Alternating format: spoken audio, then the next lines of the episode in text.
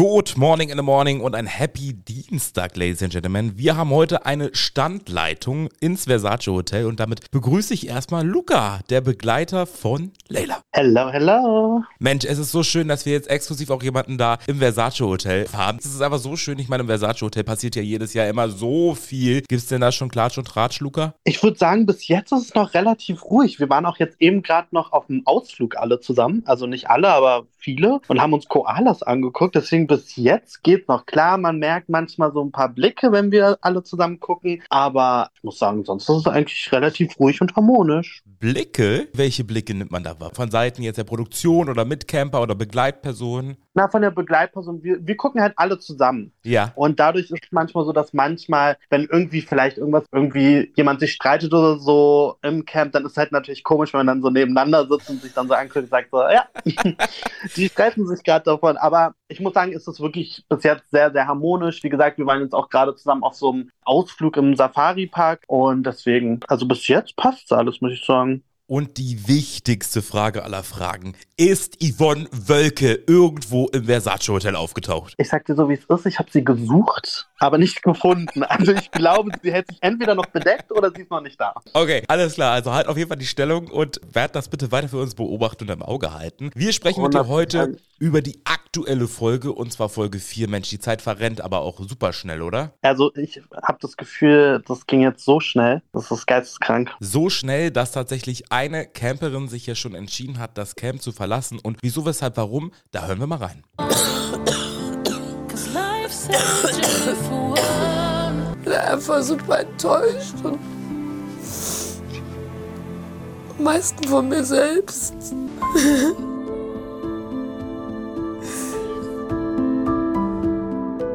Es ist einfach jetzt so ein Punkt erreicht, wo ich mir einfach eingestehen muss, dass mein Traum mir gerade an der Stelle platzt, ja.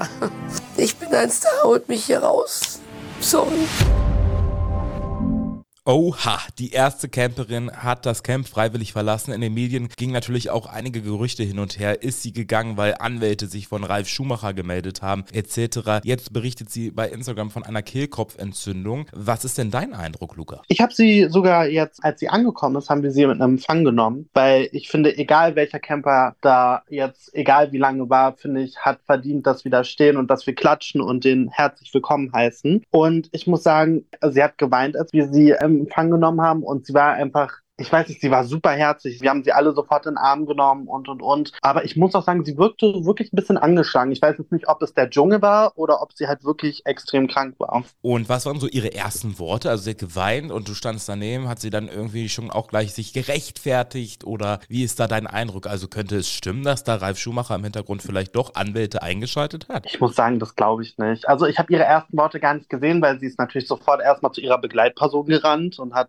dann da gequatscht und ist dann zu uns gekommen und dann war es eigentlich nur so, ah, du bist der Luca, du bist die Begleitung von Leila und dann, ah, du bist der Leon, du bist die Begleitung von also es war eigentlich eher so dieses. Und sie hat dann immer noch kurz was zu den Campern gesagt, zum Beispiel jetzt bei Leila hat sie gesagt, ah, oh, taffe Frau oder irgendwie sowas und ja, aber sie war halt super herzlich irgendwie und auch super, also ich weiß nicht, super süß. Hätte ich nicht gedacht. Ich finde auch voll schade, dass sie ausgezogen ist, weil ich fand sie richtig, richtig cute irgendwie. Sie war super unterhaltsam, unsere Cora Schumacher aka Pocher. Es ist wirklich, also, hat sie es denn jetzt mittlerweile mitbekommen, dass da tatsächlich auch Oliver Pocher sich schon zu Wort gemeldet hat? Oh Gott, hat er? Ja, das also ich ganz. er hat tatsächlich auf seiner Bühnenshow dazu auch schon einige Worte verloren. Ich würde mal sagen, er hat so ein bisschen angespielt im Sinne von, ja, also, nee, also, das ist nicht ganz so, wie die Cora das so darstellt. Also, oh, voll schade, weil ich finde, sie hat voll süß über ihn geredet. Ja, wer gerade aktuell nicht so süß miteinander redet, das sind Kim Virginia und Mike Heiter und da geht's in die nächste Runde Beef und da hören wir mal rein. Einmal hast du mich bedroht, dann hast Was? du mich belogen, dann hast Was du. laberst du? Boah. Und kam aus dem Nix. Der kam wirklich aus dem Nix. Tim an Dschungelcamp. Wir bräuchten bitte Nachos mit süß sauer und Käsedip.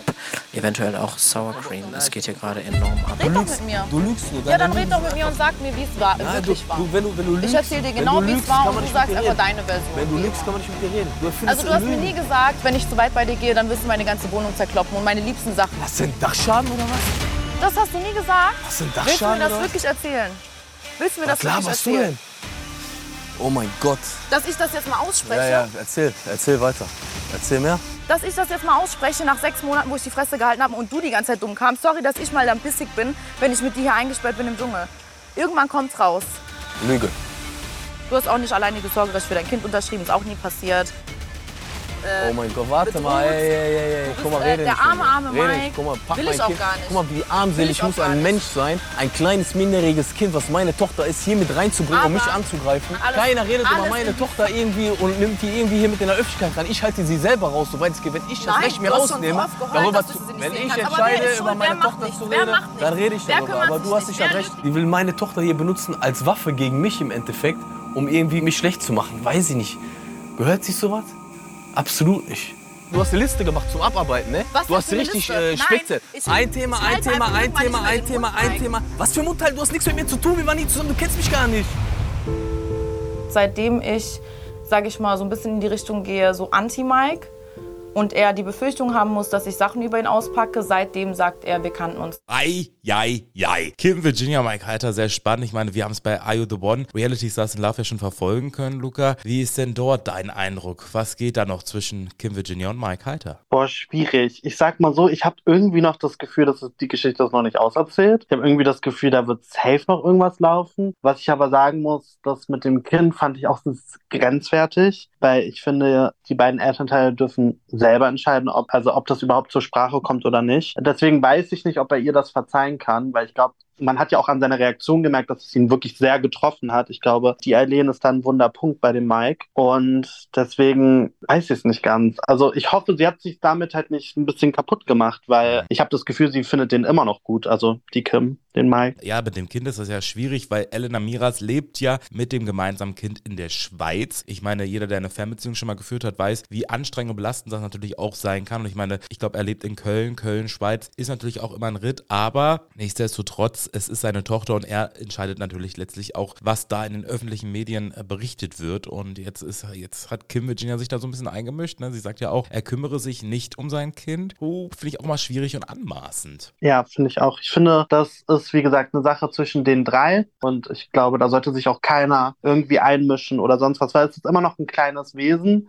was vielleicht irgendwann mal älter wird und irgendwann das dann in den Medien irgendwie hört. Und deswegen finde ich, sollte man so ein kleines Wesen einfach mal schützen und dann nicht einfach im Dschungelcamp darüber quatschen, ehrlich gesagt. Weil ich finde, das gehört da nicht hin. Kim Virginia, muss ich persönlich sagen, unterhält mich auch sehr, sehr, sehr, sehr. Aber sie eckt ja jetzt auch so langsam mit Layla an und zwar deiner Busenfreundin. Was geht denn da?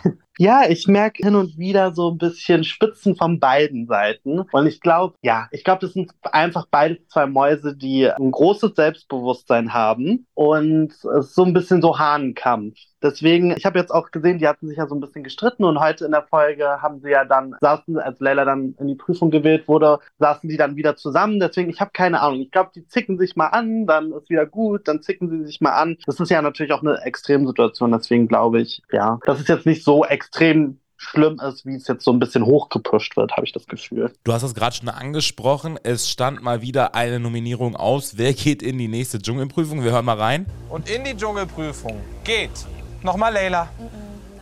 Nein. Ja. Okay, Mädchen, das machst du. Freu dich doch uns zu sehen gleich.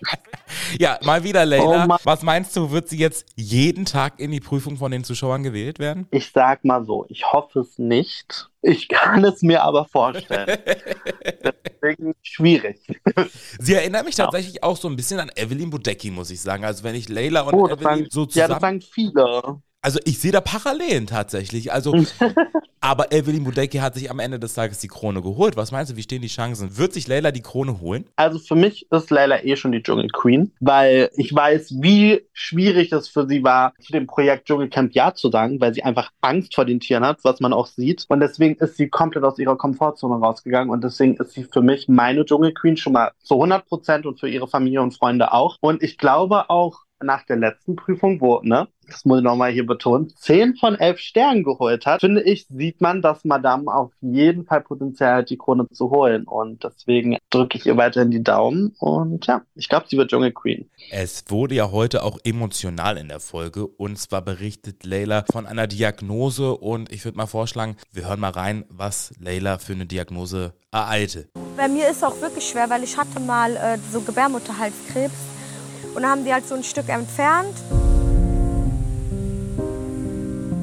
Das war vor so fünf Jahren. Ich hatte, glaube ich, einmal drei Monate lang durchgängig Blutungen gehabt, jeden Tag.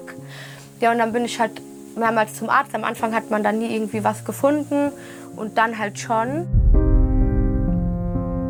Und als er mir das dann halt gesagt hat, es war so, als hätte man so den Boden unter meinen Füßen weggezogen. Ich habe auch gar nicht mehr zugehört, sondern ich habe einfach nur mir gedacht, okay, erzähl weiter, damit ich jetzt einmal meine Mama anrufen kann. Das ist einfach krass, so eine Nachricht zu bekommen. Das ist halt jetzt schwieriger oder risikoreicher, schwanger zu werden oder dass man es halt dann auch behält. Ja, es ist schon traurig, wenn man eigentlich schon so eine Vorstellung hat, so eine Traumvorstellung von ähm, so einer Zukunft, was zum Beispiel halt auch so Kinder oder so betrifft und man eigentlich gar nicht weiß, ob es halt überhaupt funktioniert und wenn, ob man es dann halt auch behält oder ob es dann auch gesund ist. Oh Mann, das war eine richtige Schockdiagnose, aber ich muss tatsächlich sagen, Fabio war wirklich ja auch echt aufmunternd. Also ich muss sagen, Fabio ist auch echt so ein Herzensmensch, der dann auch reingeht in die Ja. Situation, einen gut trösten kann, einen gut abholen kann. Wie hast du das jetzt im Camp wahrgenommen, als sie sich ihrer Diagnose offenbart hat? Ich sag mal so, ich habe mit Leila vorher gesprochen, habe so gesagt, ey, was würdest du da eigentlich so erzählen? Und dann hat sie gesagt, zum Beispiel die Diagnose will sie auf gar keinen Fall erzählen. Oh. Und man merkt einfach, wie wohl sie sich fühlt bei Fabio, weil Fabio einfach, man merkt es, er hat so eine innere Ruhe irgendwie. Obwohl ich vom Fernseher bin, habe ich das Gefühl, er ist so richtig so aufmerksam und ruhig. Und ich glaube, die haben auch den gleichen Humor ein bisschen. Und deswegen, glaube ich, vibe das. Und ich glaube, sie hat sich in dem Moment einfach extrem, extrem wohl gefühlt und hat es ihm halt so erzählt, weil man muss auch dazu sagen, Leila ist ein extremer Familienmensch. Ihre Familie geht über alles. Es ist auch so, dass sogar ihre Tiere, also ne, ihr Kaninchen und ihr Hund sind für sie ihre Kinder. Also sie ist wirklich, was das angeht, ein extremer Familienmensch und deswegen ist diese Diagnose für sie, glaube ich, auch immer noch eine Sache, mit der sie zu kämpfen hat. Gibt es denn jetzt schon unter den Begleitpersonen Zuwachs? Ich meine, eine Mitcamperin ist raus. Möglicherweise gibt es ja noch einen Backup-Kandidat, Kandidatin. Hast du da schon was gesichtet für uns? Nee, wir haben auch schon nachgefragt und so, aber irgendwie krieg ich ja auch keine Infos. Aber es wäre schon cool, wenn noch ein Backup-Kandidat reingehen würde, tatsächlich. Das würde schon, glaube ich, nochmal alles so ein bisschen aufmischen. Könnte mir auch zum Beispiel vorstellen, wenn jetzt, also es wird ja gemunkelt, dass der Tim Toupé und die Kati Lugner, ne? Ja. Und da könnte ich mir zum Beispiel vorstellen, wenn die Kati Lugner reingeht, dass es da vielleicht knallt, weil die vielleicht den Mike auch ganz toll findet oder so.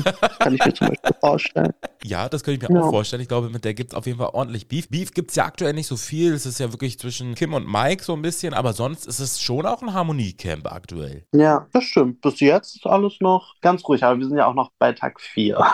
Ah, da kann noch einiges passieren im Dschungelcamp. Erzähl mal noch mal ganz kurz, wer sind denn so die Begleitpersonen, wo du sagst, boah, mit denen verstehst du dich am besten? Tatsächlich mit Eugen, der Begleiter von Mike. Wir sind irgendwie die ganze Zeit unterwegs. Und die Sophie, die Begleitung von dem Felix. Wir drei sind irgendwie so die ganze Zeit unterwegs. Und ich muss sagen, ich hatte ein Interview gegeben und habe mich danach irgendwie nicht so gut gefühlt. Und ich muss sagen, da hat mich die Tina auch sehr, sehr aufgebaut. Und ich muss sagen, da war die sehr für mich da und deswegen zähle ich sie hier auch zu wirklich mit einem meiner Ängsten, weil sie da wirklich extrem wie so eine Mami einfach für mich da war, mich in den Arm genommen hat und ja, die war heute auch mit im Wildnispark, das war irgendwie cool. Also die sind so die, mit denen ich eigentlich so am besten bin tatsächlich.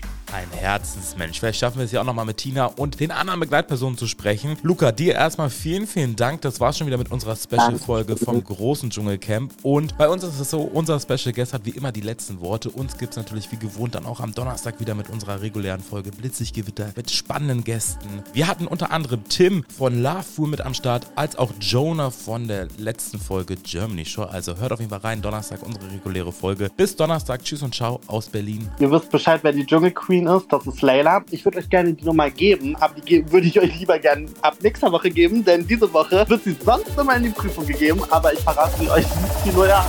Dann, ähm, Die